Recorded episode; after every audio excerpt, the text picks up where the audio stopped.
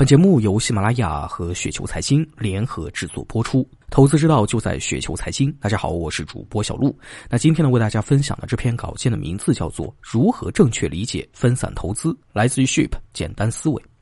什么是分散投资呢？分散投资呢，可以分广义跟狭义的分散投资。毕竟大的投资呢，可以包括股票、债券、银行理财、P to P 等等啊。我们可以把资产按一定比例投入不同的品种。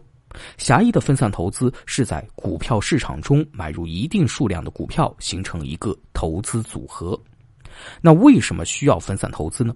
其实无论是广义的投资还是狭义的投资，分散投资的一个最大的好处就是降低风险。这个呢非常好理解。有一些人呢把所有钱都投入到 P to P，前一段时间 P to P 暴雷，啥都没剩，血本无归。有些人全部把钱投入股市，然后买了一只股票叫做 ST 长生啊，同样是血本无归。这是对自己不负责，也是对家人的不负责。所以无论是怎么样，分散投资呢就显得很重要了。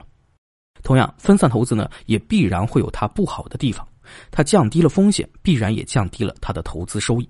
经济学里面呢有句话叫做“低风险低回报，高风险高收入”，就是这个道理。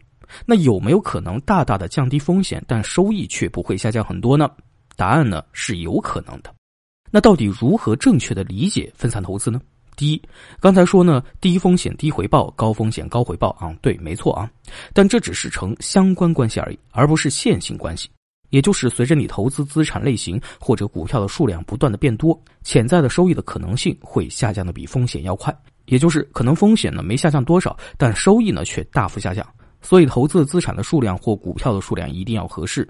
我个人建议呢，资产类型尽量的控制在五个左右，可以是股票、房产、银行理财、P to P、土地等等。那具体比例呢，怎么分？以后呢，咱们再细讲。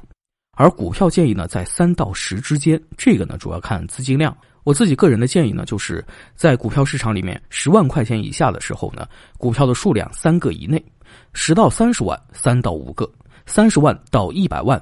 五到七个，一百万以上呢，七到十个，这应该呢是合理的一个配置。那第二，分散投资是可以变化的调整的，比如经济好的时候，可以适当的减少投资资产的类型，因为经济好的时候，各类资产的风险呢都会相对较少，那就可以稍微大胆一点，多买股票或者房产。经济不好的时候，就可以多分散，甚至定期呢也不错。